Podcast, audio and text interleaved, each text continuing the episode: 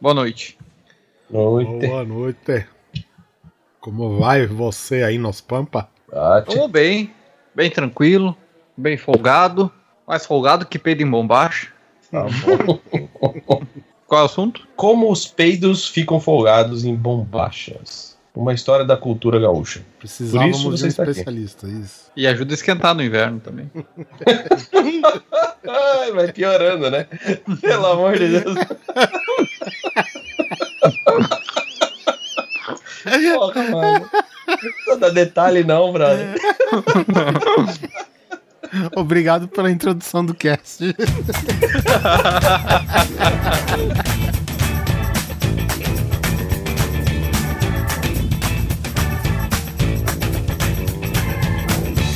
Grande Coisa.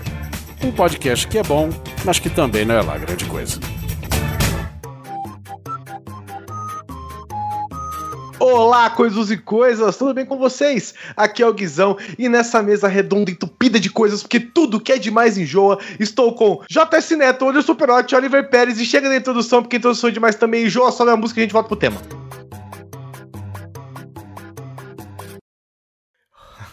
ah lá, vai começar mais um episódio do Grande Coisa. Putz, esse tema é bom, hein, cara? Tudo que é demais enjoa, gostei. Ah lá, subindo a musiquinha, aí vai entrar no... Te... Ih, puta, de novo aqueles recadinhos. Ai, meu Deus do céu. Tá bom, Guizão, tá bom. Eu acesso o site, eu vejo os links, eu comento lá no www.grandecoisa.com.br. Tá bom, velho. Facebook também, eu já curti a fanpage facebook.com barra grande coisa e já segui no Twitter também, antes de você falar, ó, arroba grande coisa underline. No Patreon também já sou patrono já, sou patrono. www.patreon.com barra grande coisa, eu recebo e-mail direto de vocês falando das coisas que vocês estão fazendo lá, meu. Cara chato, velho, não aguento mais, não aguento mais. Quer saber? Eu vou ver outra coisa.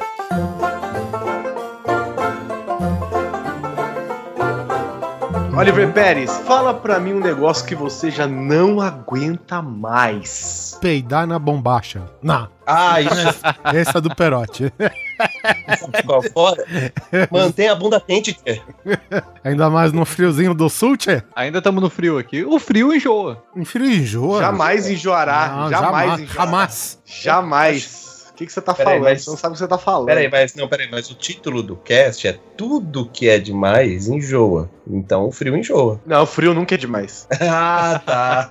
O que, que Tá você bom. prefere? Enjoar do frio ou morrer no calor? Enjoar do frio. Enjoar do tá- frio. Então vamos, vamos viver todos enjoados no frio, cara. Ah, Né? Não é à toa que as isso, pessoas compram ar-condicionado pra passar frio dentro de casa. Ninguém comprou um ar-condicionado pra passar calor, exatamente. É, é, as pessoas compram ar-condicionado pra dormir de coberta quando tá no calor fora aí de 40 graus fora de casa. Mas se me permitem, você sabe por que ar-condicionado chama ar-condicionado? Ar gelado. É, ele não chama ar gelado, chama ar-condicionado. Tem gente que gosta de, de, de climas quentes e põe o ar-condicionado no quente, pra condicionar o ar. Não, mas é uma péssima condição. Eu- um dia eu tava deitado assim pra dormir, eu fiquei olhando pro ar, porque ele fica ali em cima, né? Olhando pro Aí ar. Esse olho, esse olho é biônico, hein, rapaz? Olha só. É, olha o ar-condicionado. aí eu, aí eu, eu fiquei pensando, por que essa porra chama ar-condicionado? Sabe, nunca. Eu juro, isso, isso é muito verdade. A Débora pode comprovar isso. Eu fiquei pensando, essa porra chama ar-condicionado? Se eu ligo ele pra fazer frio, devia chamar ar frionado, ou sei lá, alguma coisa assim. Ah, Aí esse eu-. É, a- ou sei lá, tipo, geladeira, não sei. Aí eu tive essa percepção, assim, não sei se eu também tô certo, se alguém aí que trabalha com refrigeração souber, mas eu acho que ele chama ar-condicionado que é pra você condicionar o ar numa determinada situação, que a gente aqui, país tropical, gosta de frio, caraca. Então, a gente- Exatamente. Isso serve de recado pros pacientes do Neto, que o Neto é, caso ninguém saiba, psicólogo. Você acha que ele tá pensando no seu caso? Não, ele tá pensando por que, que chama ar-condicionado. É isso Por quê? acordar. Porque a agenda dele tá cheia e tudo que é demais enjoa. Ele enjoou de você, paciente sorocabano, sabe? E ele agora tá pensando no significado. Caralho, por que chama ar-condicionado, mano? Olha Eu, só, juro, né? eu, eu perdi meia hora da minha vida pensando por que, que essa porra chama ar-condicionado. e eu duvido que tenha alguém aí que sabia sem antes eu falar. É. Só, só se ligou depois que eu falei. Então, aqui a gente compra o ar-condicionado quente e frio. Né? Não é todo ar-condicionado que tem a função quente. Sim, e é aqui, verdade. porque no inverno ele é, ele é útil. Mas peraí, peraí, ligar. peraí. pera aí. Não é só ficar perto do churrasco já resolve? É, mas. E você Cara, fica com perfume de na sala, picanha. né? Exatamente, cara. Pra mim, na minha cabeça, toda a lareira dos gaúchos tem uma picanha rodando lá. Pô, Falou O que o cara que acontece? veio de mais embaixo ainda, né, uruguaiano? Uruguaio, exatamente. O uruguaiano O que é acontece é o seguinte, no frio, quando você tá com muito frio, você não se mexe porque você está muito agasalhado. Quando você está com muito calor, você não se mexe porque você está morrendo letargicamente. Ou pra Porque você, não, se mexe pra evitar mais roupas pra não passar né? calor. Porque você não, não tem como você tirar roupas para passar menos calor, entendeu? Tá Uhum. calor pra caralho. E você não consegue tirar a roupa. O inverno, apesar de, claro, se você tá num puta de um frio, você tem um aquecedor na sua casa, é uma alegriazinha, né? Você deixa, deixa tipo, uma frestinha da janela aberta só pra entrar aquela correntinha rápida de frio assim. O resto deixa aquecido, é ótimo, é gostoso, é confortável. Mesma coisa no calor, no ar-condicionado. Mas quando tá com frio, você tem algumas. Você tem alguns artifícios modernos que você pode ter para não passar tanto frio, que não é a mesma coisa que você tem para não passar tanto calor, né? Por exemplo, na rua você não tem opção de aquecedor ou ar condicionado, Uhum. né? E se você tá a 8 graus, a 4 graus, você consegue se agasalhar. Agora se você tá a 45 graus, você não consegue se desagasalhar o suficiente pra É. ficar de boa. Essa tem é até a uma luvinha que tu liga numa USB desses power bank e que ela esquenta a mão. Mas essa é a discussão, o Guizão levantou, de toda a sala de aula de escola particular de classe média alta. que é a porra das meninas Hum. reclamando da porra do ar-condicionado. Que tá ligado, que tá frio pra. Porra, você tá com frio? Põe a merda do agasalho. Nós nós estamos com calor. Nossa, a gente, os meninos, a gente tem que usar essas camisas grandes. A gente não pode usar decote, caralho. Põe a merda do agasalho. É por isso que na escola pública ela é muito mais justa, porque não tem ar-condicionado e o ventilador tá quebrado, então é igual pra todo mundo Passa passa, exatamente, todo mundo passa o mesmo sofrimento ali. É o moleque que tá de moletom lá no fundo, sabe Deus por quê? É os góticos lá no canto, de preto inteiro, não sei até esse onde. cara do moletom é o taco. Pode ser. E como o Guizão já bem disse, na escola particular, o Materazzi e o Gouveia não passam esse sofrimento. Claro que não, claro que não. Mas o Fimose, o Belezinha E o e o bagulho. Cabeça de Nós Todos, esses passam calor que nem a gente, entendeu? O cabeça, o manga e o nariz. E o nariz, esses caras passam calor. A galera que, que se chama pelo sobrenome tem essa disputa de ar-condicionado. A galera que se chama por, por apelido, não. Tá todo mundo ali, ainda sai no sol pra jogar bola. Cara, isso me deu uma ótima ideia, porque eh, já que a gente tá meio que se esquivando, se esquivando não, mas mudando a direção pra apelidos, o meu patrão uma vez ele enjoou de apelidos e ele ficou Sei. puto pra caralho, tá ligado? Aí chegou lá, um, tinha um funcionário novo, aí ele perguntou, é, escuta, onde que o Luciano está? Ele perguntou pra esse funcionário novo. Luciano, não, desculpa senhor, eu eu entrei aqui faz pouco tempo na, na empresa do senhor, não conheço por nome ainda. Quem que é o Luciano? Ah, aquele fulano assim, assim. Ah, o Coelhão! Tá, o Coelhão foi lá, ele se deu uma saída com Foca. Foca? Aí foi o patrão que começou a perguntar: que Foca? O Foca, aquele que anda sempre com o boi? O boi? Que porra que é essa de boi? Não, o boi, porra, o boi que anda do lado do coelhão, que, porra, é amigo pra caralho do. Caralho, você trabalha numa empresa de telefonia ou zoológico, pô? Aí foi justamente isso que o meu patrão É uma disse. empresa de uma Caralho, né, cara? quero uma reunião agora. Quero uma Isso aqui é uma empresa instaladora, não é um zoológico, caralho, sabe? Ficou puto, mano. Eu lembro que na minha tenra infância, e eu sei que a do Neto também, eu não sei a idade do, do Perotti, mas eu sei que o Neto, o Neto passou por isso. Tô beirando esse rolê aí. É, e o Guizão foi pós isso, mas ele conhece essa situação. Quando chegou na televisão, aquele movimento entre os músicos, né? Os músicos mais famosos americanos naquele. Como que a gente fala? Na, naquela frente de caridade, vamos dizer assim. USA for Africa. Com a música We Are the World. There comes a time when we heed a certain call, when the world must come together. There comes a time when we heed a certain call, when the world must come together as one. There are people dying. Oh, when it's time to lend a hand to life, the greatest gift of all. We are the children Exatamente. Você Me pode... de tudo quando vejo você tomando banho de p... fedido. Esse daí é o Neto. Nossa, a escola era estranha, hein?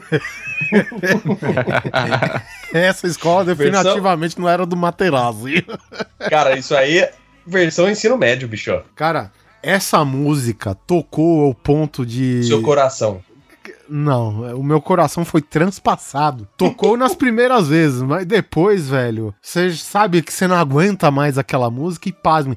Na, na nossa época, a gente tem que falar o seguinte: não sei se é costume hoje do colégio público, mas eu lembro que é, antes de começar a aula tocava o hino nacional. Sim, com toda quarta-feira, não é mesmo? Cara, eu acho que na minha era todo dia. Era, na minha era toda quarta-feira, o hino da cidade, o hino do, do, do É porque do- já tava perdendo bandeira força. E o hino nacional. Já tava perdendo força, né? Eu sou um aluno mais Já. antigo que você, né? Eu sou, sou o quê? Uns sete anos mais velho que você. Ou seja, até chegar Não na sua sei. geração, o hino já tava perdendo força, até que hoje é zero. Mas enfim, chegou ao ponto, cara, de We Are the World substituir o hino nacional durante. a- é, Cara, chegou a esse ponto, sério mesmo, cara. O disco. Sério? Era o vinilzão que eles tinham lá, to- colocava a vitrolona lá ligada no sistema de som da escola e tocava We Are the World, né? Porque foi meio tipo que um hino. Ah, Digamos, mundial, né? Tá certo que todo mundo, a maioria lá é americano, que eu saiba, né? Mas. é, né? Pelo menos era representado por diversas etnias, isso que a gente tem que reconhecer, né? E que era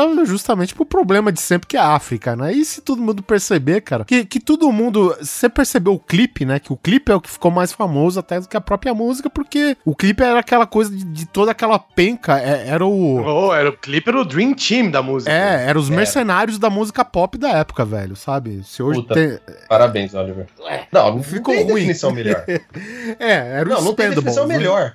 né? Então tinha Michael Jackson, é, Bruce Springsteen, é, Lionel Richie, e Ray Charles e Stevie Wonder. Stevie Wonder, tal, Cyndi Lauper. Bob Dylan. Kenny Rogers, cara, tinha uma porrada de gente, cara. E o, o clipe basicamente era aquela galera toda entuchada num estúdio cantando cada um a sua partezinha. Porque era muito artista, então praticamente um cara cantava uma sentença muito curta da música, né? Eu lembro que, pelo menos na minha época, cara, quando o Bruce Springsteen entrava, porque o Bruce Springsteen, na minha época, ele não tinha a idade que ele tinha hoje, claro. Né? Hoje eu.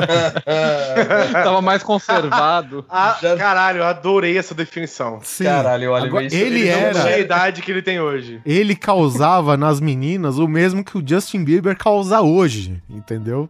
Cara, é isso, isso, hein? isso se encaixa em muitas situações. Ah, Sabe, falar que não tem idade que tem hoje, isso se encaixa pra qualquer coisa, cara. Não precisa nem ser relacionado à idade apenas. Ela se encaixa a muitos elementos da vida, assim. Caralho, muito bem, parabéns. Inclusive, eu tava pensando aqui, né? Porque, tipo, os músicos naquela época era tudo meio largado, né? Mas chegava no Michael Jackson, cara, ele tá com aquela porra daquele terno preto, com umas correntes douradas. Porra, ele podia salvar a África sozinho, aquele filho da puta, né, velho? Só pro terno. Só com aquela roupa. Foi de Moonwalker, né, cara? Além do África, a gente teve depois o Haiti, né? Uma, uma busca rápida aqui que eu achei We Are the World. We Are the World. Haiti. Chega no ponto de ter the World Niterói, Rio de Janeiro. E versão Piauí aqui no What? YouTube. É pra salvar eles do calor. Não é essa que tem um mendigo cantando também, que fizeram recentemente? Recentemente não, deve ter uns 5 anos já. É, Na verdade, são várias. é, ele foi feito tipo. Uns caras de rua, São assim. vários mendigos. É, e aí ele. Sim, mas ele foi feito online, do tipo. é, pegava pessoas, de- é, é, músicos de rua, não é mendigo, né? Músico de rua, Olha só esse perote. de vários lugares diferentes, assim, do mundo e tal, e todos eles fizeram a música. Eu não lembro se era exatamente um We Are the World e tal, mas. é, tinha, era alguma coisa específica. Acho que era Demais, é demais. Suco de milho sem joguizão. Suco de milho, jamais enjoarei. Aí. Cara, eu nunca, eu nunca tomei suco de milho. Aí, não é possível. Melhor Perote. suco do mundo. Não tem isso Credo. aqui, cara. Que nojo. Eu É, acho Bom que demais. É bom. Esses dias eu fui para eu fui para Ouro Preto, cidade linda, Minas Gerais, Uhum. primeira cidade tombada do Brasil. Porra, Meu caiu? Eu nem sabia. É aquela cidade do Inception, essa daí? Dá- uma de Rolando Lero. Ó, mestre, caiu, eu nem fui avisado. Ó!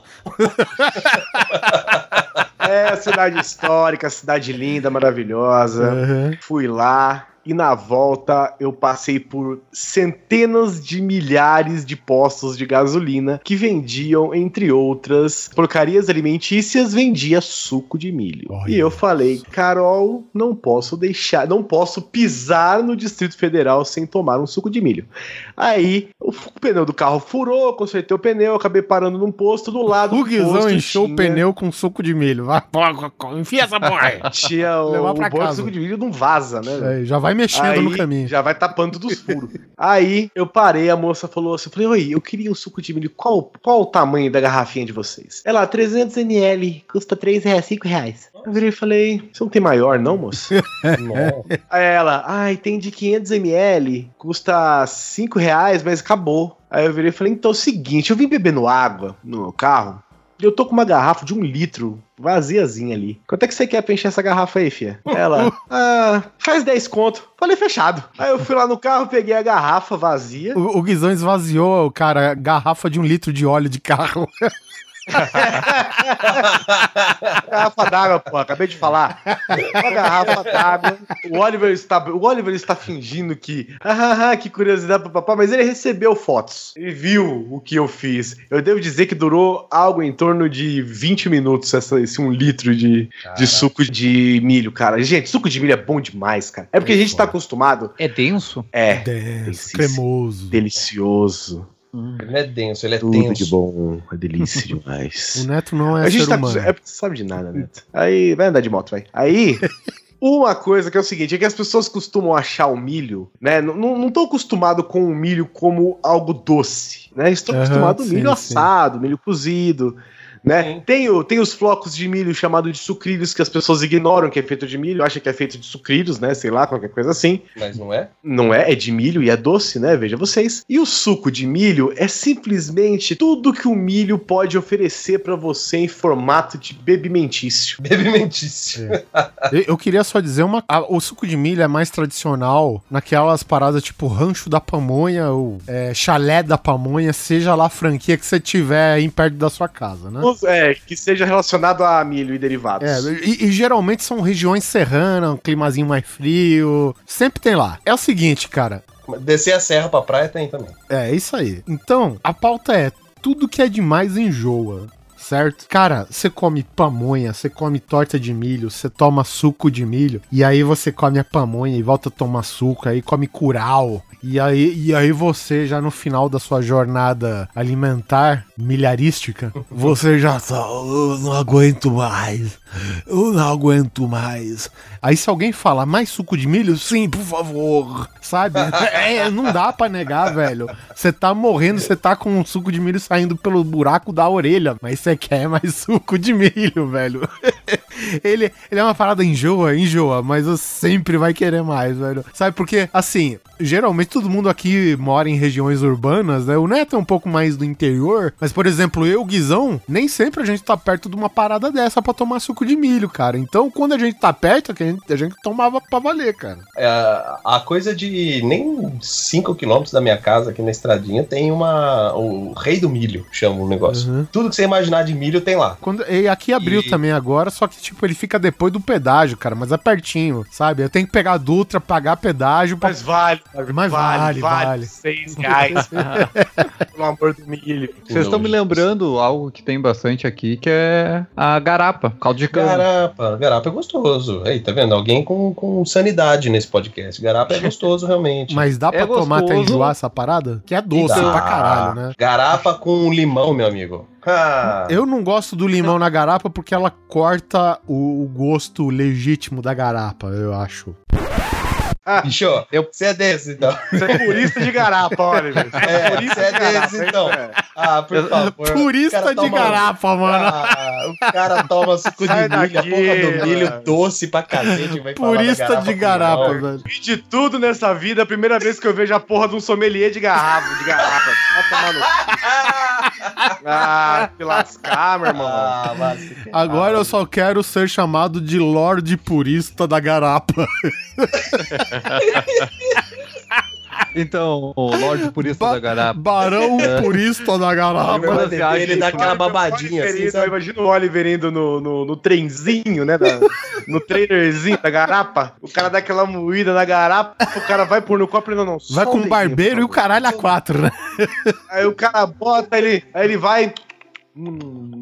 Aquela babadinha, uma Não, guspidinha. não, tipo, você pega como se fosse taça de cristal, aquele copo descartável de um litro, né? Porque é- com álcool. o negócio inacreditável é onde que os caras conseguem copo descartável daquele tamanho, mano. Sabe? A parada é um balde do KFC, velho. De, de- Sabe? Isso aqui é o quê? Isso aqui é de 300, 500 ou 10 litros o copinho? Porra, velho. Claro, os 10 litros, né? Cara, eu Ele- entendi. o cara joga o KLB. inteiro dentro do negócio. Não, você enfia a cabeça, cara, sabe? Você você tira a cabeça e faz pro comercial de shampoo com garapa, velho. É foda. Sem limão, é claro. Ah.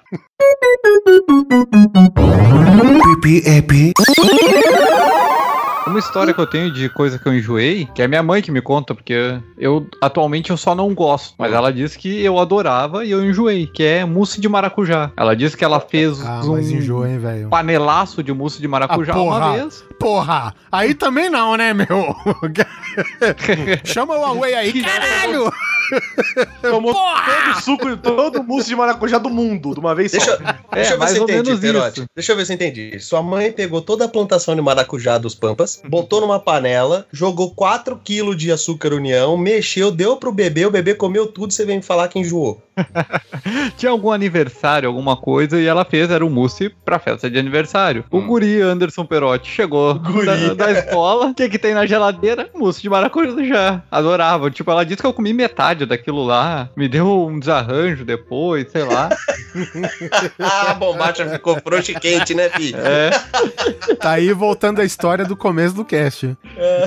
Cara, eu tenho, eu tenho um negócio assim, sabia? De, de gostar de um negócio e fazer até enjoar. Por exemplo, eu tava com uma, com uma loucura de gostar de coisas de maracujá. Então eu ia comprar um suco, era suco de maracujá. Ia comprar um doce, doce de maracujá. Ia comprar não sei o quê, maracujá, maracujá, maracujá. Tudo era maracujá. Aí um belo dia eu olho, sei lá, o Gatorade de maracujá na geladeira. Aí eu faço, é.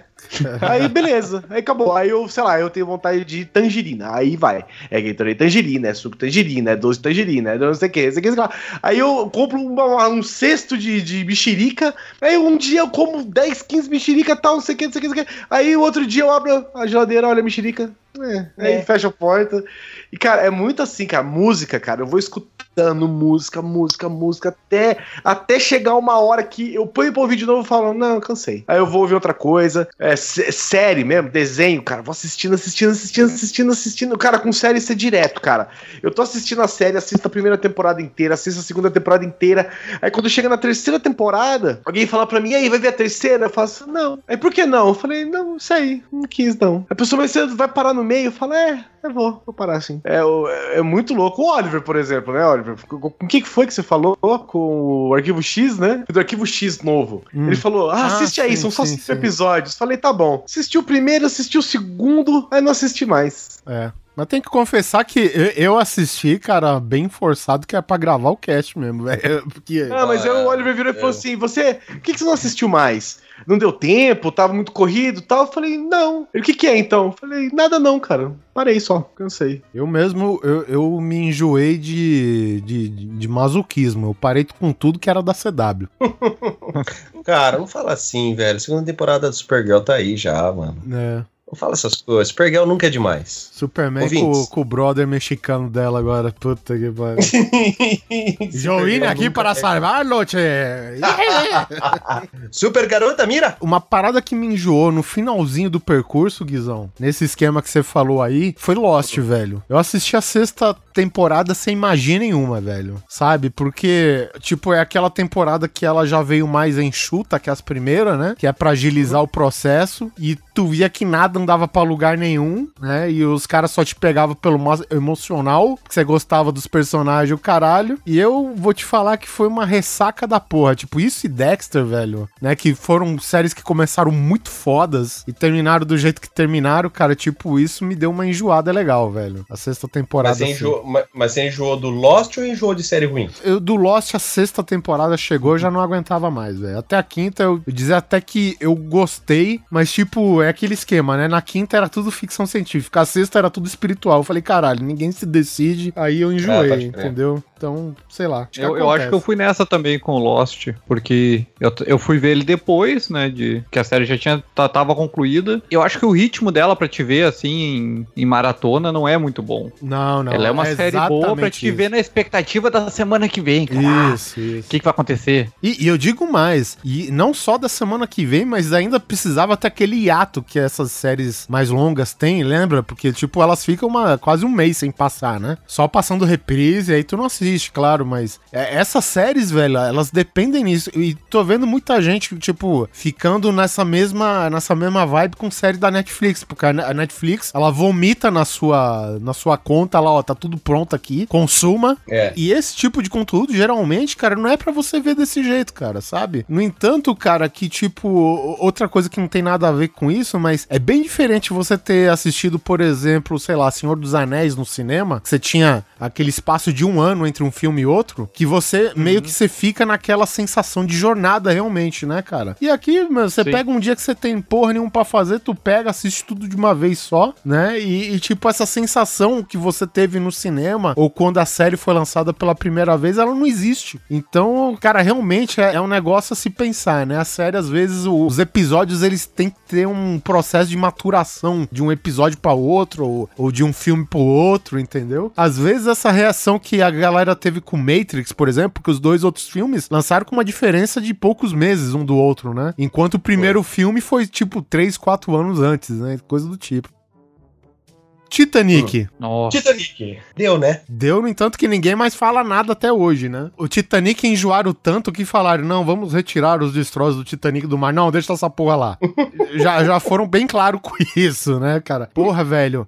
Eu conheço pessoas que eu não sei, eu não sei. O Neto não gosta de suco de milho, mas teve pessoas que assistiram seis vezes o Titanic no cinema, velho. E era impossível você sair de casa sem escutar ou a música do Titanic ou algumas pessoas falando do filme e que iam ver de novo. Ah, é verdade. E ó, eu vou te contar uma triste história, Oliver. Quem tiver aí editando, bota uma música triste.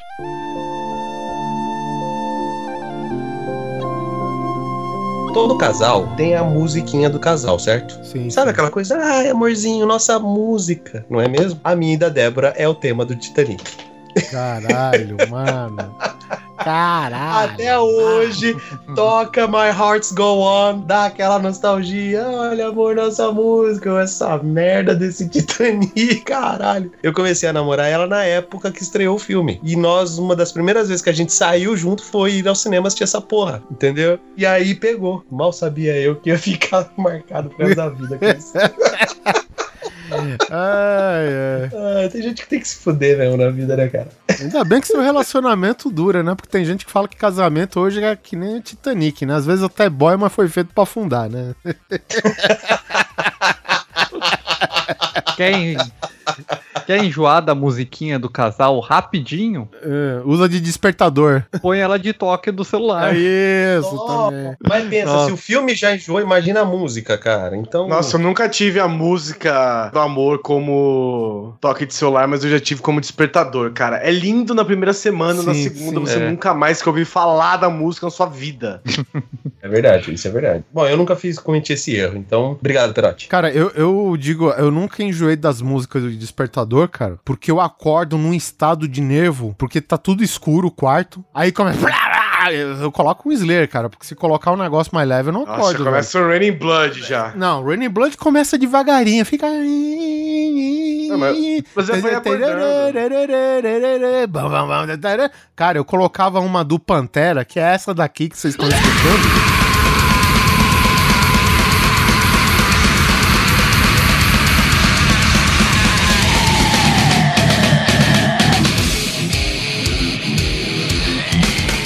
Porra, velho.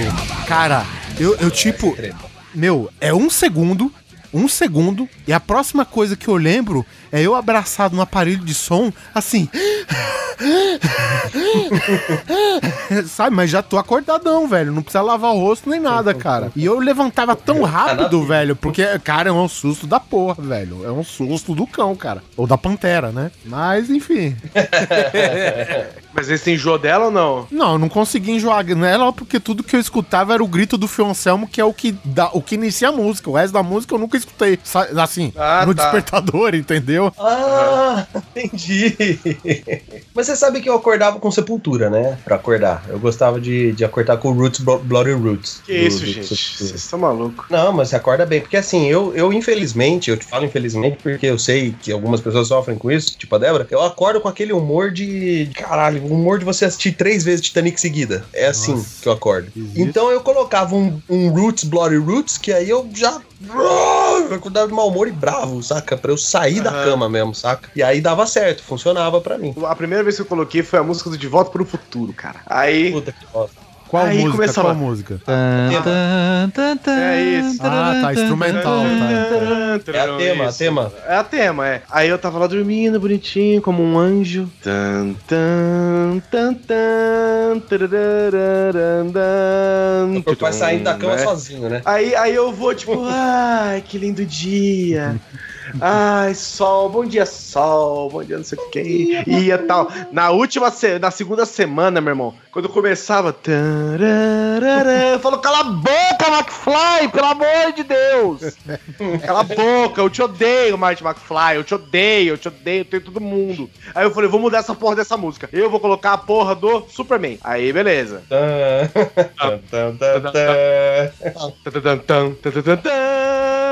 Tan, tan, tan, tan. Aí caía lá todo dia. Bom dia, sol. Ai, que bom, música edificante. Caralho, Na segunda semana O Guizão ele acordava como se fosse um teletuber. Bom dia, Eu acordava como se fossem as novelas da Globo. Propaganda Sabe? de Você- margarina. Exatamente. Aí, na segunda semana, eu queria enfiar na Kryptonita, mandar de volta pra Krypto essa porra desse É. celular, Cara, não fique colocando as músicas que você realmente gosta como despertador, cara. A não ser que você seja uma dessas pessoas que acorda antes do seu próprio despertador tocar, você vai ficar puto, você vai perder. Cara, você vai perder a. mo- Você vai per... Cara, eu não, sei, não tem nem palavras pra explicar o que, que você vai perder se você mantiver elas como toque celular, cara. Começa a colocar música que você não gosta. Pode ser, pode ser. Porque daí você É, acorda e já quer desligar. Olha aí que legal. Funciona.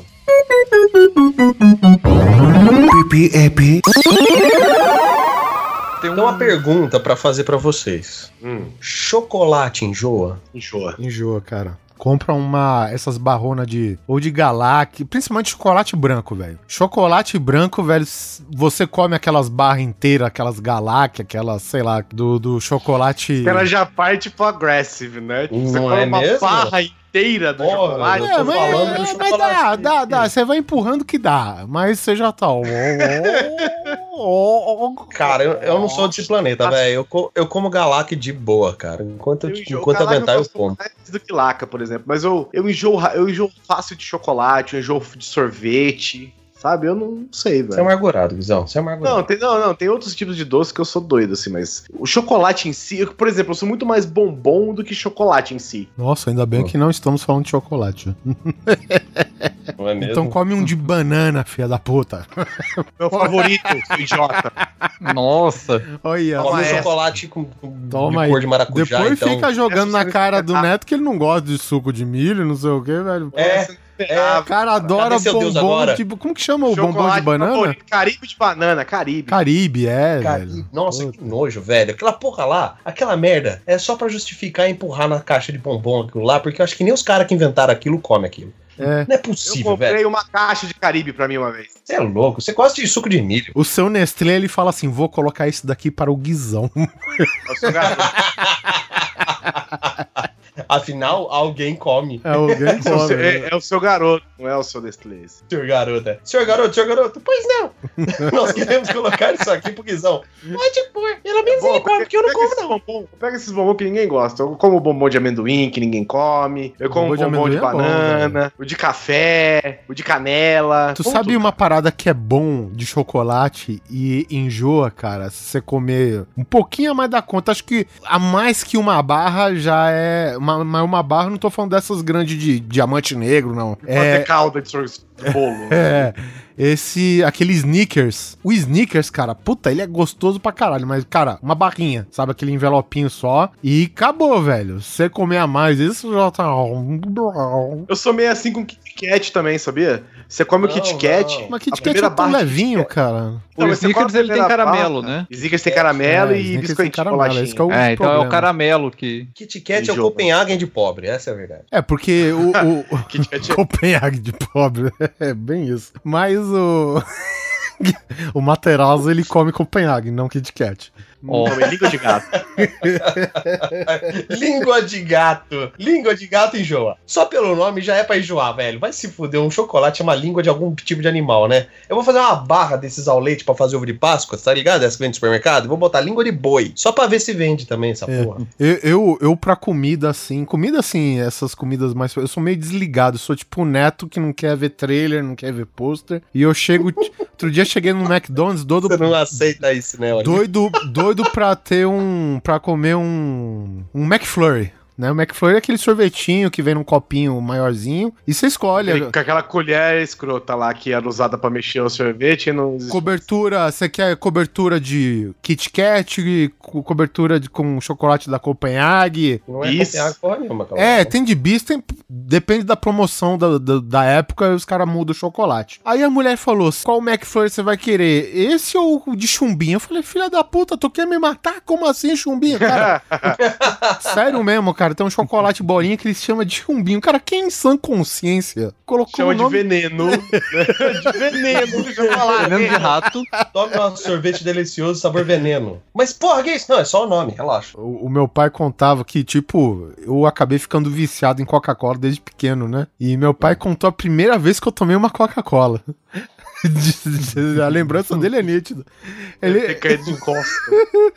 o, o meu pai falou que ele deu uma. Deu essas garrafinhas de Coca-Cola, né? Eu dei uma golada e. Puta, aquela sensação, aquele orgasmo, né, velho? E meu pai, "É, isso é veneno! Aí minhas palavras pequenininho foram as seguintes: Nossa, que gostoso esse veneno.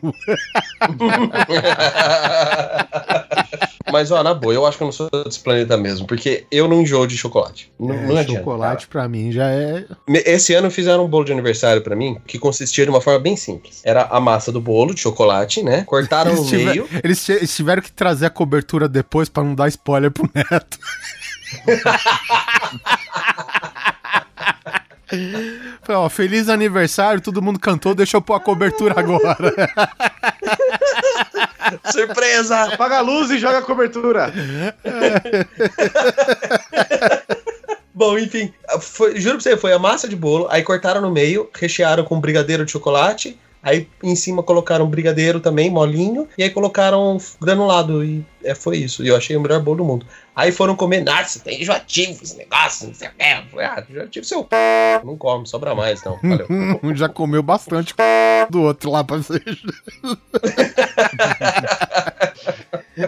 Né- nessa parada de fazer algo enjoativo, uma vez eu fui no, no Bob's, pedi o clássico milkshake, Ovo maltino, ovo maltino. ovo maltine, e me deu a ideia de usa um sorvete de chocolate. Eu, ah, tudo bem. Nossa, Ué, porque você tá é maluco. servido diferente isso? É, porque o certo tem que ser o, o- a massa de sorvete, aquela só de creme, Baunilha. né? De baunilha. E eles têm que Isso. escurecer e dar o gosto com o chocolate em pó, né? Se, É. por algum acaso, eles estão fazendo isso com a massa de, de sorvete de chocolate mesmo, eles estão fazendo isso errado. É, então, mas daí eu pedi. Eu, eu, ah, eu quero com a massa de chocolate. Você escolheu. Ficar, ficar bem chocolate mesmo. Cara, eu não consegui tomar metade daquilo. Ficou muito doce. E, e quantos ml que você tomou? Ah, era sempre de 500. Ah, garota ainda. Garoto ainda, Guizão. Então, tem. Ah, é o que eu tomo também, ué. É, o de 500 é o padrão. Ah, eu não é o acredito. de 300 Não, e o de tem, 500. Tem o de 700, caralho. Não, mas eu não tomo ele não, pô. É. Eu, quando, quando, eu, quando era moleque, que eu ia no McDonald's, que eu morava lá em cidadezinha pequena, lá no, no, no condado, o McDonald's mais próximo era uma hora de carro, né? Então, quando eu tinha a possibilidade de ir no Mac, eu gostava de pedir o, a promoção do Big Mac, eu tirava o refri e botava o milkshake de 700. Olha, Ainda bem que você não viu os posters do lanche, né? Pra não ter spoiler, porque é uma puta decepção mesmo. Se é. Uma coisa eu sei, eu sou menos frustrado. É, te- teve, tem um sanduíche do, do Bob's que eu costumava. Que tipo aquele. É, o- é o sanduíche pra matar a fome. Você tá com fome. É aquele que ia e acho que ele, ele vai e volta, depende da temporada, não sei. É Double. Acho que é Double Grill Bacon, cara. Velho, e. Ele é gigantesco, cara. O sanduba, velho. Do Bob's, cara. E ele é mais gostoso do que qualquer. Não tem mais, não tem Não mais, tem não tem mais? não tem mais, não tem mais. Mas por quê? Porque vendia pouco? Eu acho que sim, né? É porque é Bob's, né, cara? Você Pô, espera porra, coisa cara, eu Bob's? comi isso daí até em Roraima, velho. Não existe mais, era o melhor. É o único lanche que tinha no Bob's. O que, que não existe mais? O lanche ou gostava, né? Mas aqui, aqui, eu vou te falar, cara, se você tá. Aquilo lá você tem que estar com a fome animal, velho. Porque se você tá, ah, tô mais ou menos, cara, você termina naquilo lá, velho, no maior sacrifício. Ou não termina, né? Não lembro desse lanche, mas tudo bem. Cara, eu não lembro de onde eu comi Esse no lanche, o hambúrguer, o a carne era maior que o pão. O Burger King tem um lanche assim. Acho que é o Barbecue. Ah, sei lá, cara, aqueles nomes deles lá. Barbecue Super Count Chicken Bacon Cheddar Double Crispy Whooper. Deve ser alguma coisa assim o negócio. E o- a carne fica pra fora do lanche mesmo. É até legal que você vai dando aquela mordidinha, dando a volta, assim, sabe? Comendo sua carne. tá aí uma coisa que eu ainda não enjoei. Na verdade, enjoei sim, cara. Faz muito tempo que eu não como em fast food. Fast food enjoa. Se for demais, enjoa. Vocês já assistiram aquele filme Super Size Me? Sim. Já. Guizão já visto, Puta, Guizão, certeza. muito bem Várias lembrado, vezes. cara. Isso daí é o cara que pediu pra enjoar. É, esse cara pediu mesmo. É assim, pra quem não conhece, Super Size Me é um jornalista norte-americano. O filme, Onde né, ele- o documentário. O nome do cara é outro. O nome do cara não é Super Size Me Steven. Não, né, porra?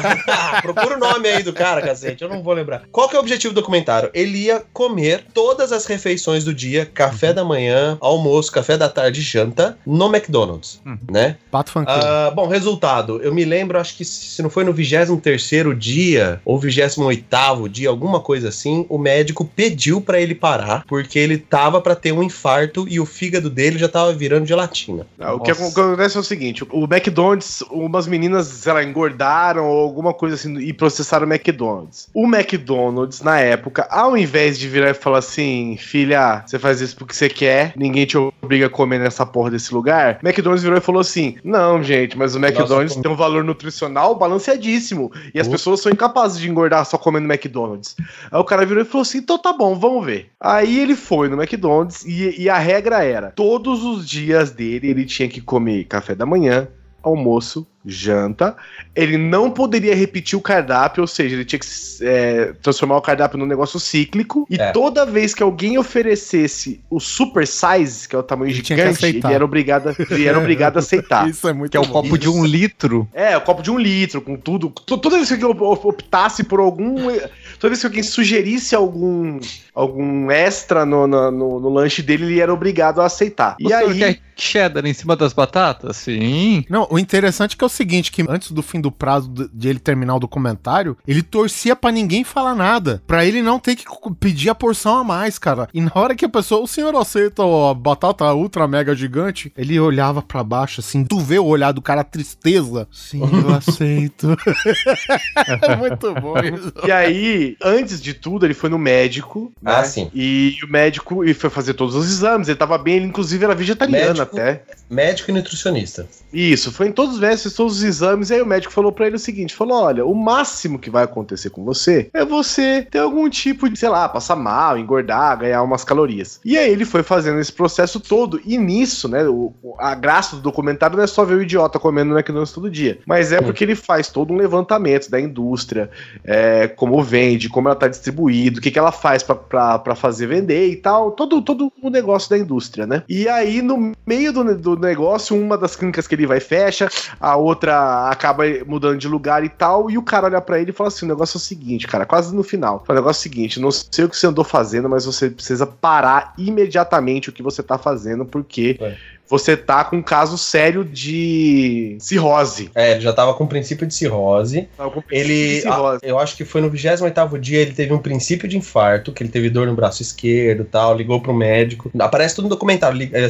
ligando aquelas câmeras fajutona, de- ele tava num hotel. Uma coisa interessante é que ele tá viajando os Estados Unidos, visitando escolas públicas, visitando vários lugares, justamente questionando essa questão nutricional. E na época, nos Estados Unidos, estavam substituindo a comida, entre aspas, boas por fast food na, na escola também. Então ele tava questionando essas coisas, né? E aí eu lembro que ele tava lá, ele, ele ligou a câmera, ligou pro médico dele, e o médico dele ainda falou: se o seu, se o branco do seu olho começar a não ficar tão branco, começar a ficar mais amarelado, vai pro hospital que você tá morrendo. E era tipo 28 dia e tal. Eu não me lembro agora, se vocês lembrarem, já me ajuda, se ele chegou a fazer os 31 dias. Eu não, Não, me lembro. terminou Eu acho que ele não parou, né? Acho que ele parou Terminou exatamente antes. nesse dia aí, no 28, 29 dia. Ele não aguentou. ele não é. aguentou com acho um que ele mês. aguentou sim, fizeram até uma festinha que ele terminou. Pô, ele festejou pra caralho, só que foi uma festa no, no salão de festa do McDonald's.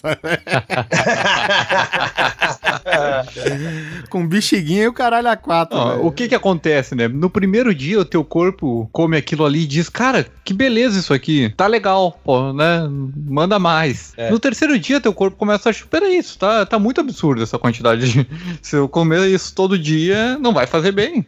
Então teu corpo tá te avisando, por isso que tu tá enjoando daquilo ali. A gordura todo dia, tu começa a enjoar. Agora, no, no final do programa, mostra. Bom, o tanto que ele engordou em um mês, ele engordou absurdo. eh, são números absurdos. Mas aí depois, o que mais me chocou foi o seguinte: a namorada dele, alguma coisa assim, era nutricionista, alguma coisa assim. E aí, quando ele terminou o programa, a namorada dele fez uma dieta de detox, né? Pra desintoxicar. Claro que o cara tava envenenado, né? Literalmente, tipo o Oliver, que adora veneno. e ele precisou ficar um ano em cuidados médicos e alimentares para chegar perto do que ele estava antes de começar o programa, antes de começar o, o mês de McDonald's. Levou um ano. E o fígado dele, se eu não me engano, não recuperou tudo que tinha para recuperar. Ele ficou com danos. Não, mas voltou, voltou depois. Esse cara ele é muito famoso porque ele é um diretor de cinema, né? E ele faz uns reality shows muito ignorantes, assim. Tinha um que eu gostava muito de assistir dele, que é, é como se fosse aquele troca de famílias, sabe? Que, que no, no, no Brasil tinha troca de famílias. Pegava a mãe de uma família, mandava pra mãe de outra, e não sei o que, e mudava as famílias. Esse era o mesmo esquema, só que eles pegavam famílias completamente antagonistas, sabe? Ele Uhum. fazia assim: esse cara que é de uma família de caçadores por esporte vai morar um mês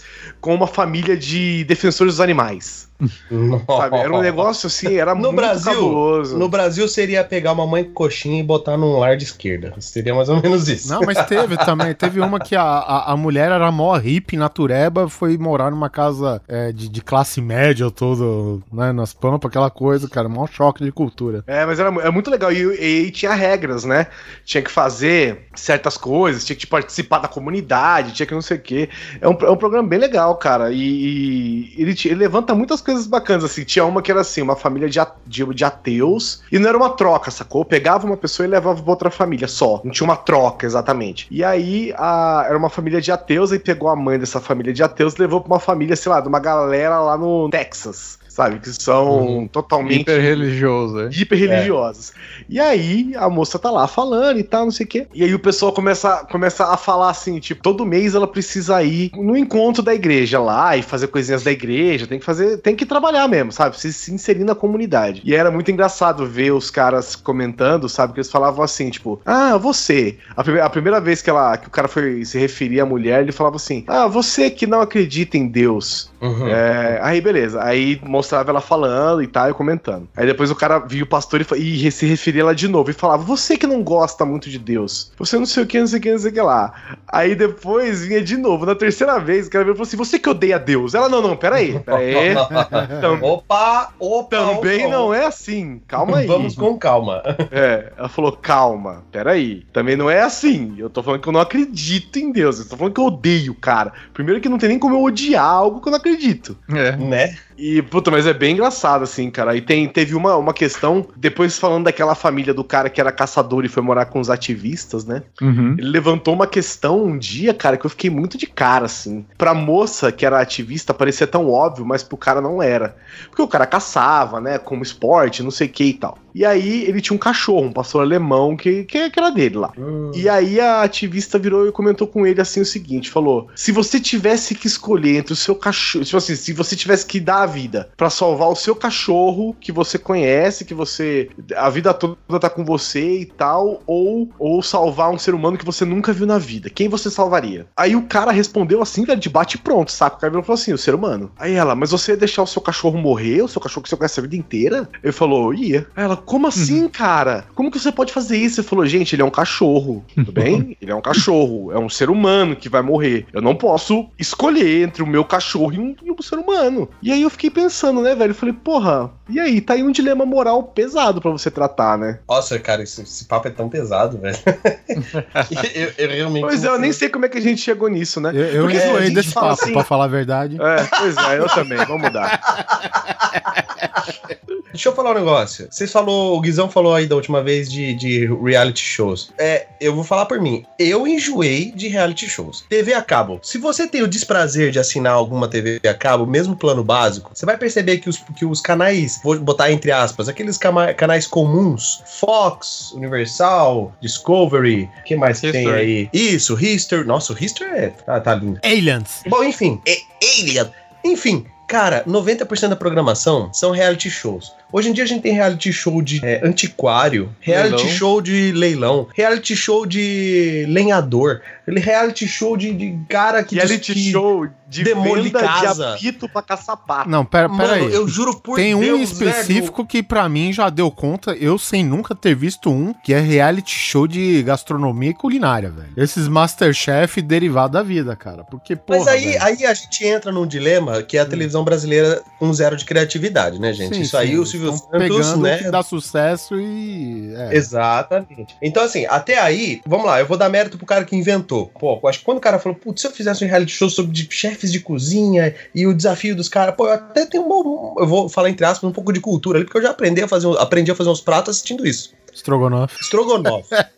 Põe ketchup. Estrogonofe, eu, é, sem ketchup mostarda. aí, só que aí o que acontece? Eu, eu vejo aquilo lá e eu falo, legal, aí tem o Masterchef, aí tem o Masterchef Júnior, aí tem o Superchef, aí tem o Culinária da Band, aí tem o, o Ana Maria Braga e você, Superchef Mirim. Aí tem o Chefes de São Paulo. Aí tem. Gente! E muitos chega! fogem da proposta que era, às vezes, tu aprender alguma coisa ali, porque, sei lá, aquela galera tá realmente aprendendo a cozinhar. Não. Agora o cara já tem que ser um chefe não sei o que, chefe formado, já tem que. E vai competir com um monte de outro chefe e não vai explicar nada do que que tá acontecendo ali. Só tá vendo o chefe plus ali xingando todo mundo, dizendo que a comida tá uma bosta. Exatamente isso, cara. É, é isso que eu fico fudido, cara. Me dá, tipo, agonia de ver uma pessoa xingando a outra. Tá certo que aquilo é, é o atrativo do programa. Mas, cara, eu não aguento, cara. Porra, velho, se fosse eu, velho. Puta que pariu, velho. Aquele soufflé de não sei o que ia estar em orifícios há muito esquecido pela TV brasileira, velho. Porque eu, eu vou te falar, cara, o cara me xingar. Orifícios que desde a porno chanchada ninguém vê. É, porque o, o, o cara cruza dois molhos diferentes, joga uma salsinha no prato e acha que aquilo é puta que não sei o quê. Pô, meu amigo, um pão com mortadela arregaça aqui, velho. Entendeu? Pô, nós é foda, nós é boy. nós é cachorro louco, mano. Porra, não fala assim comigo não, cara, que é favela, oa. O norte-americano tem essa cultura do, do vitorioso, né? Do número um, do você não pode perder, você não pode ser o loser, o cacete. E eles também têm aquela coisa do capitalismo, do, do, do mérito, né? Então, tipo, se eu sou o chefe e você não é, eu vou te humilhar, Sim. porque eu posso. Aham, Eles isso. têm disso. E é isso, isso é uma cultura deles, né? O que me irrita é quando tentam pegar isso e trazer pro Brasil, né? Aí tem lá o Masterchef lá novo aí, o do. O Masterchef mesmo, que eu acho que é o da Record, né? Que tem a Ana Paula Defoe lá que apresenta. O- os caras fazendo cara de mal e xingando e fazendo umas tiradas do tipo: Isto é um ovo? Oi? Isto é um ovo? É um ovo cozido. "Hum, Não está bem cozido. Aí eu falo, eu, eu fico assistindo aquilo e falo, era pra ser berés isso? Saca? Tipo, e- Eu, eu acho muito louco o brasileiro querendo seguir uma cultura que não é dele, cara. Não é, não, não adianta, não é. Em compensação, o Masterchef Junior é bom pra caramba, vocês assistiram? Que é com crianças. Eu sei que existe eu não assisti. É, eu também. É bem legal, esse é legal, esse vale a pena. Não sei porquê, mas eu, eu gostei. Eu não enjoei dele.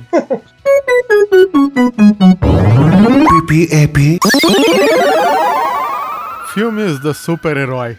Você não vai Chegamos falar lá. enjoou. O que acontece é o seguinte: o cinema americano, é, todo estúdio, ele tem uma, uma verbinha, sabe? Ele tem uma verba aqui pra você fazer um filme default. O que, que é o filme default? É aquele filme que ele não vai nem perder nem fazer muita bilheteria, é pra rodar grana. Explicando a piada anterior, é padrão. Pra girar a capital lá, mais ou menos, né, cara? E nessa daí, o que, que o pessoal fala? Não, vamos fazer um filme de super-herói, porque tá na moda e vai que vai, né? Não sei o que e tal. E, porra, cara, hoje.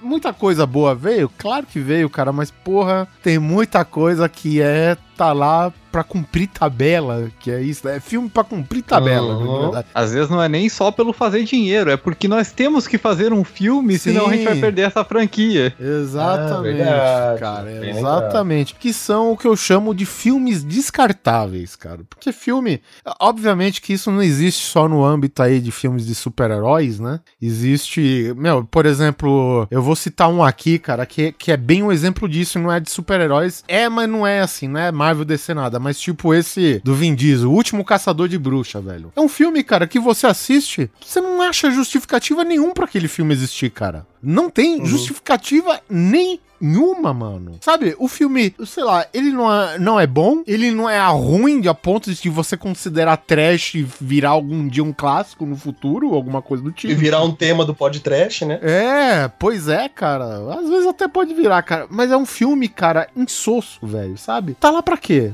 Não sei por que que tá. Por que que fizeram? Não sei. Por que que o Vin Diesel aceitou? Porque pagaram, mas ele também não sabe o que ele fez. Porra, velho, é, é essa coisa, cara. E o filme de super-herói, tô vendo que tá acontecendo bastante isso. A Marvel ainda, ela tá mais acertando, cara, porque a demanda dela tá muito, né? Então, tipo, é, o, o tanto de, de filme que ela faz, ela acerta até mais bons do que, né, às vezes, tipo, Homem-Formiga. Pra mim é um filme mediano. Não precisava ter e tal, essas coisas do tipo. Mas vamos ver, né? É legalzinho, cara, mas tipo, daqui a três anos, você vai lembrar? Entendeu? Você vai lembrar. Você vai lembrar que nem você lembra, é, por exemplo, de, de guerra civil, de tudo que aconteceu? Não. Ah, mas aí Nem precisa ser lembrado, precisa ser lembrável. Aí que tá. É isso Não que eu tô te precisa. falando, cara. É, é, é esse esquema enjoativo, cara. O filme pra cumprir tabela. Eu tenho aqui a verbinha. Vamos girar essa, esse capital aqui, ó. Porque aqui, ó, eu vou gastar 3 milhões. É grana pra caralho? É, mas eu vou lucrar 4, cara. Então, pô, foda-se, um milhão a mais. Eu tá também valendo. acho. Então é, acho. é essa política deles, não se importar, velho. E aí, aí tem tipo filme da Fox que é sacanagem, né, meu? Pelo amor de Deus, velho. É, é, É, não, é. não. Eu estou enjoado de filmes da Fox. A Fox, cara, tem esse filme sensacional do Quarteto Fantástico Novo, cara. Nossa, quê? Não, não lembra disso. Por quê? Por que tem? Não É. sei. Que a, a primeira hora desse filme é muito boa, vai, mas depois ele. É. Não, cara, não é boa, velho. Sim. Porra, o cara cria uma máquina de teleporte na garagem com um amigo dele que é, trabalha num desmanche, entendeu? Por que, que o amigo que trabalha no desmanche vai com ele pra outra dimensão? Qual que é a qualificação do cara? Não sei. Porra, velho, você é... Aqueles primeiros filmes do Quarteto Fantástico, que é ruim também, mas é ruim por quê? Porque pra mim, meu, ele faz sentido. O Quarteto Fantástico não é lá maravilha no quadrinho também. Entendeu? É Hum. bem isso, cara. É, é uma zoação. Eu aceito aquele coisa de borracha. Porra, eu aceito. Se é pra zoar, vamos zoar, velho. Não é o Guizão que gosta aí das tartarugas ninja lá, daqueles primeiros filmes lá? Todo mundo com roupa de Adoro. espuma? Porra, aí, ó. Esse é o espírito, entendeu? Aquele, aquele filme do Quarteto Fantástico, ele é, como que diz, coerente, entendeu? O quadrinho é ruim, o filme é ruim, foda-se. Agora, porra, ser pior que ruim e enjoativo ainda? Não, velho. Porra, aí não, cara. Tô enjoado dessas paradas de, de filmes que são sagas, sabe? Tudo tem que ser uma trilogia, cara. Quando aparece esses Ah, filmes, tá. que- ado- é, filmes pra adolescente que vai ser trilogia, Isso, cara. é, Pô, eu não aguento, cara. Eu não aguento, velho. Viu, Guizão? Mas às vezes não é nem pra seguir uma saga, mas o primeiro fez tanto sucesso que ele falou: não, vamos transformar em saga. Exatamente. Isso me deixa tão injuriado, velho, que me fez deixar pra depois pra ver o filme do Kingsman. Porque eu já- quando saiu o Kingsman, eu já falei, puta, mais um filme adolescente dividido em 12 partes de uma saga de algum lugar. Entendeu? E não era, né? Então eu, eu dei sorte, assim. Um que eu deixei pra Sim. depois, eu acho que eu nem vou acabar vendo, é o Divergente aí. Ah, Nem vi, cara. É, que é, que é um que entrou bem nessa onda, assim. Eu sabia que era uma mega saga, que não sei o que, tem livro, não sei o que. Uhum. Deu, tá, é legal, mas. Ah, tem outras É. coisas pra ver. Até aí, ter livro também não quer falar muita coisa, né? Tá aí a É. Pra não me deixar E isso é um problema meio que universal, não só, não só nesse, nesse ambiente de filmes teens, por exemplo, mas é, vocês lembram quando o primeiro Matrix fez sucesso? Todo filme tinha que ter a porra do. da, da, da cena. O, Bullet time. Bullet time, exatamente. Todo mundo tinha que ser É. slow motion. E, tipo, é, é uma máxima, cara. Se algum elemento faz sucesso, eles repetem Todo até mundo cansar, cara. Tipo, saiu o primeiro 300. Depois desse, quantos filmes que tentaram ir na mesma onda? Inclusive uma série inteira aí na televisão, que é o Spartacus, né? Que os caras acharam que, porra, sangue digital servia e não sei o quê. Pô, o 300 tem aquela linguagem pra homenagear o quadrinho que é assim. Só que todo mundo entendeu errado, velho. E, de novo, mais um processo de enjoativização de uma parada que era legal. E isso acaba diluindo até os primeiros que são legais, né? Então, sei lá. É, o, o cara vai assistir uma pessoa mais nova, sei lá, eu que não acompanhou, vai assistir um 300 hoje e fala, ah, parece até aquele sangue digital lá É, do pois Spar, é, pois né? é, cara. É, isso é tão clichê, né? Ah, isso é clichê, é verdade, é verdade. Mas agora o, o Oliver falou um negócio assim que eu concordo, mas a gente tem que admitir que a Marvel, apesar de você ter citado aí o Homem-Formiga e com razão, mas a Marvel até agora não errou, né, cara? Não tem um filme que ela fez que você fala, nossa, esse filme é bosta, sabe? Em compensação, a DC, eu já posso falar que eu já enjoei dos- das tentativas da DC. Eu já enjoei. Eles estão tentando, eu tô dando valor. Eu defendo Batman vs Superman, eu acho um filme bom. Eu acho um filme Mas tá- enjoativo. tá- Mas tá, tá começando a ficar difícil defender, DC. Olha que eu sou um cara positivista, hein? É melhor que Lanterna Verde, pelo menos. É, é. É, mas isso daí também não é parâmetro pra porra nenhuma. É, é, Já que a gente tá falando de filme, te- teve uma parada, cara, que eu lembrei, e isso, graças ao James Cameron, acontece bastante isso, cara. Mas vocês lembram quando lançou o Avatar? Era Avatar em tudo quanto é lugar. Você ia, aqueles relógios de rua, pôster do Avatar, né? Você ia É. na loja, qualquer coisa, tinha algum pôster do Avatar, né? Você ligava pra ouvir algum podcast falando de Avatar, velho. Foi, porra, Avatar, Avatar, Avatar. Cara. E eu lembro que o, o DVD, até de- no Nerd Drops a gente falou isso, cara. Eles fizeram tanta cópia pra DVD, velho, mas tanta cópia, velho, que os caras te davam de troco na padaria, mano, sabe?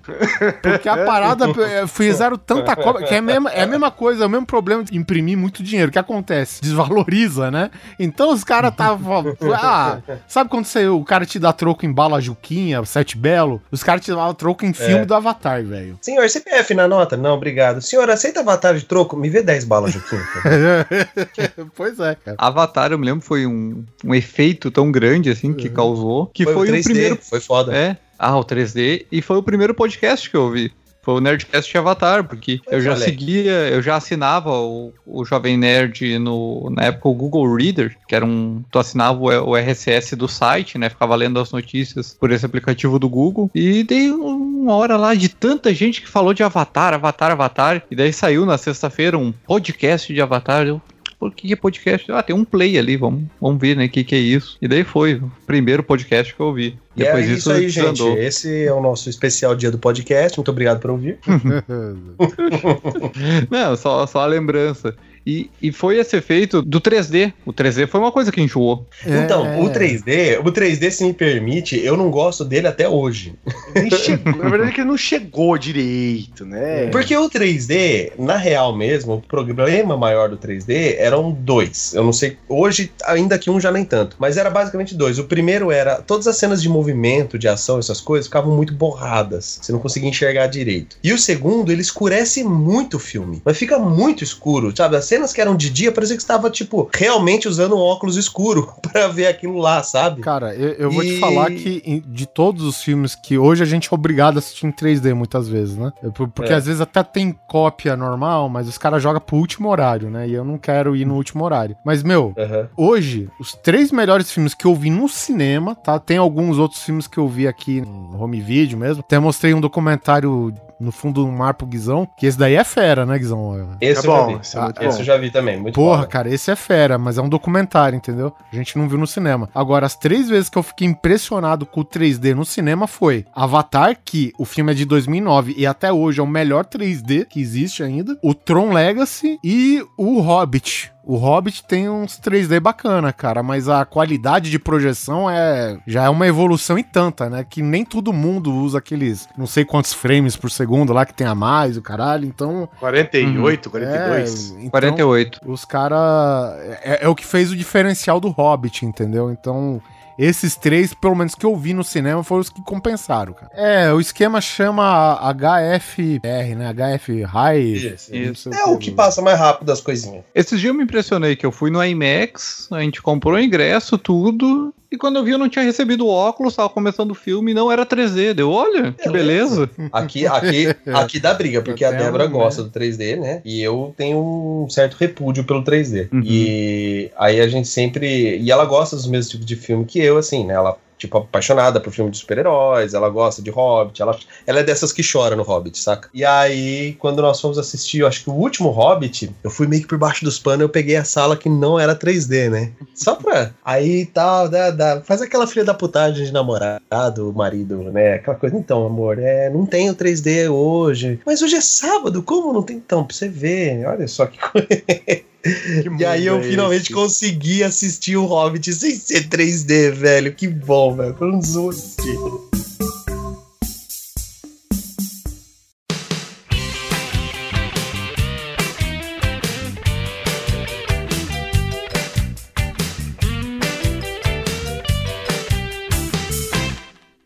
Vou voltar pra área da música e eu vou pegar no nervo do Guizão agora. Lá Música vai, não ó. enjoa. Vai me Iron atacar, hein? Maiden. Iron Vai Maiden me não atacar. O Guizão vai achar que é um ataque pessoal, mas não é, Guizão. Eu sofri muito com isso, cara. Espero Ah, que hip você compreenda, cara. Mamonas Assassinas. Bom demais, cara. É Ah, bom demais. Caralho, que você vai mano. falar. Não, Cuidado com o que cara, você vai falar. não, Suas próximas para. palavras definem muita coisa sobre não, quem você cara, é. Não, não, não, não, não! Porra, velho. Sério mesmo. Eu, eu lembro até hoje que eu trabalhava aqui na Zona Oeste de São Paulo, em Pinheiros. Eu trabalhava numa técnica eletrônica, né, cara? Foi em torno, sei lá, acho que 90 e... 95, será? Acho que 95. E foi quando o Mamonas explodiu, velho. Mamonas que por algum acaso saiu aqui de Guarulhos, onde eu vinha morar depois. Olha só, olha só, vai Olha aí, ó. escutando. Te persegue, te persegue. Vai escutando, cara. E era Mamonas no rádio a cada cinco minutos. E nego falou: não, tocou Mamona, muda de estação que daqui a pouco vai tocar na outra. Eu falei: não, cara, como assim, mano? Para! Chega!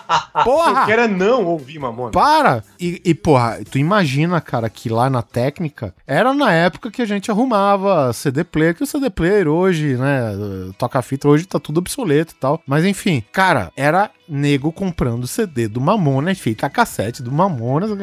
Eu só não cheguei a ver vinil, não sei se tem. Mas Deve ter. Mas porra, cara. Não, eu vou testar esse som que eu acabei de arrumar. O que que ele colocava? CD do Mamonas, Mamonas. velho. Cara, sério mesmo, uma vez eu cheguei. É, é aquele esquema, né? Se- Segunda você tá com aquela cara de bunda, meio assustado porque você acorda no som do Pantera, esse que eu mostrei. E, e você chega, bom, vou para a minha mesa ver o que me aguarda, né? E quando eu chego, cara, tá tocando lá, como que chama? A paródia lá do, da música de portuguesa lá, pô. Vira, vira, Ah, Vira, vira. É, vira- Isso, vira, vira aí. E quando. Se liga a cena, cara. Lá tinha, trabalhava pelo menos, acho que de uns 7 a 8 técnicos, cara. Eu entro lá no, né, na técnica, tá tocando. Vira-vira do Mamonas a milhão. E tá menos eu, claro, porque eu tava chegando naquele momento. Tava o corpo técnico todo dançando vira-vira. Aquela Ah. dancinha do dois passinhos pra cá, joga a pelvis pra frente, dois passinhos pra lá, joga a pelvis pra frente de novo. Paga Eu Elvis pra Meu amigo, eu falei, não, cara. Não, velho. Não, porra. Sa- sa- Aquele pedacinho do vídeo do Steve Carell lá no The Office lá. Não! O Oliver chegou bem na hora que o- já me passaram a mão na bunda, assim, não! Eu falei, não, cara, não, chega, cara. Cara, sério mesmo, eu trabalhava chorando, cara, com depressão todo dia, cara. Era Mamonas no rádio, Mamonas num CD player rodando dia. Cara, os caras colocavam o CD do Mamonas até no Sega CD, velho. Não! Não, velho, porra, velho, Era a não. banda, era é, é a banda local, cara, que fez sucesso mundial. Caralho, velho. E parecia, cara, que não ia parar o sucesso. Porque já tinha passado meses. E a, e a porra do Mamonas continuava, cara, sabe? E.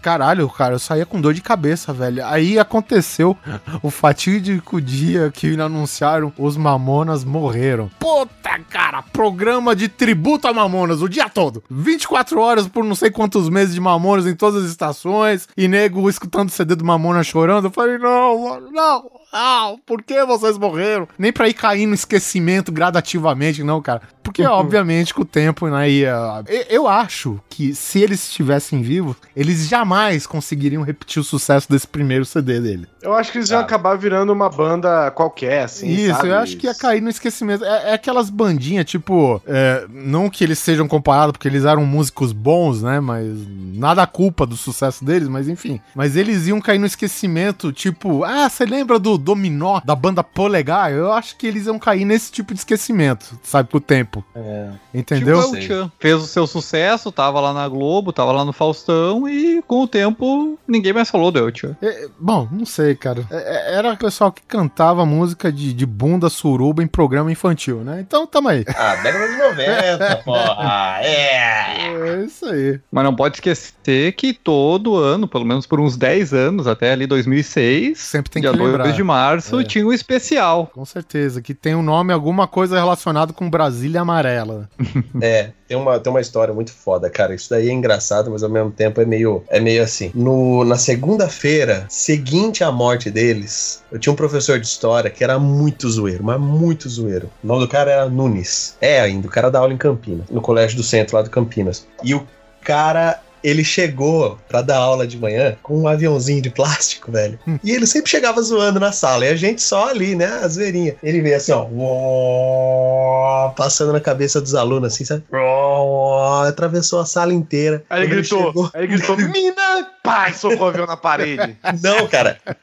Ele veio, assim, a hora que ele subiu assim, tinha um tabladinho na escola. Aí a, a lousa era verde, né? Ele, ó, ele virou assim: Olha, uma grande coisa verde, deve ser uma montanha. Pô, explodiu o aviãozinho. Nossa. Que isso, gente. Professor legal, hein?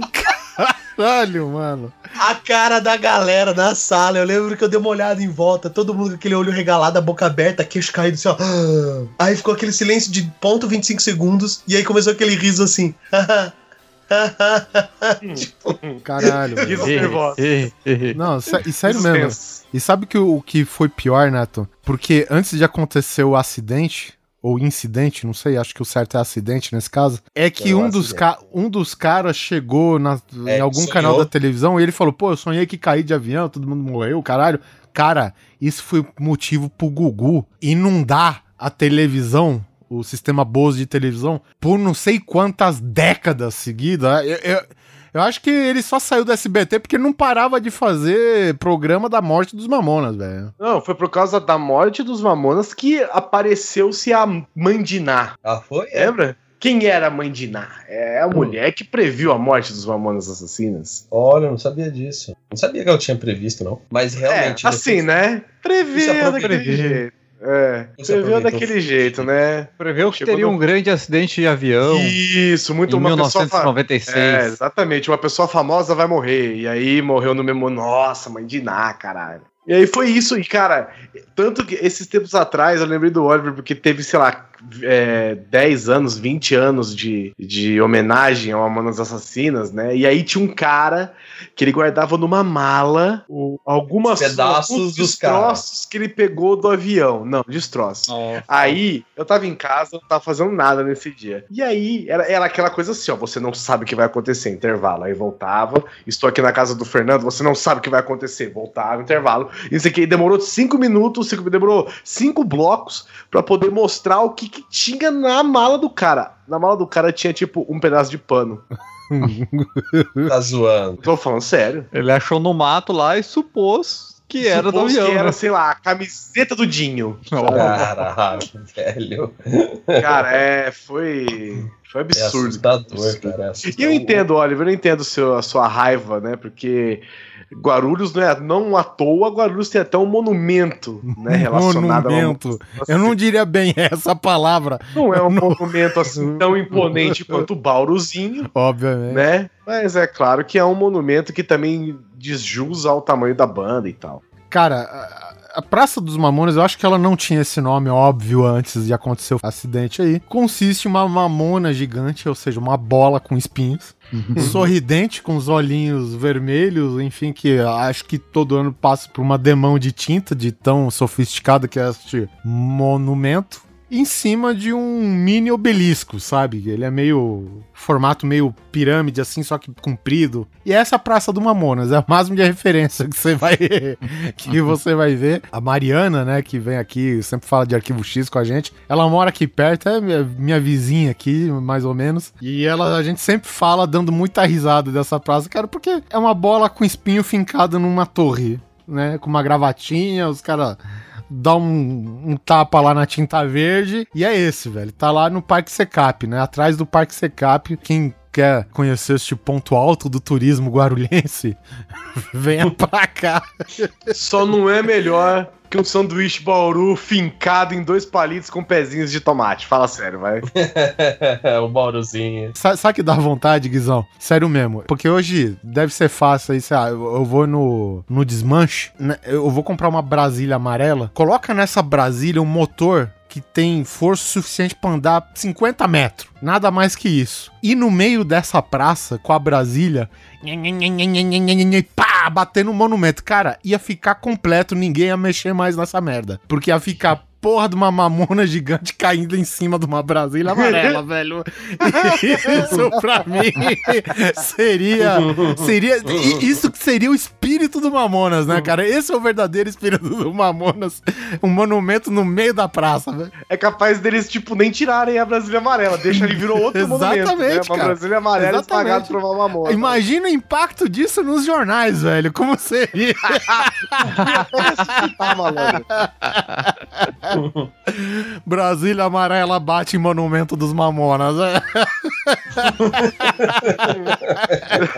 e até. Caralho, o Gugu ia até ressuscitar. Ia ser, bicho. ia ser mais fenomenal que Varginha, velho. Ia até aumentar o turismo aqui, velho. Gugu.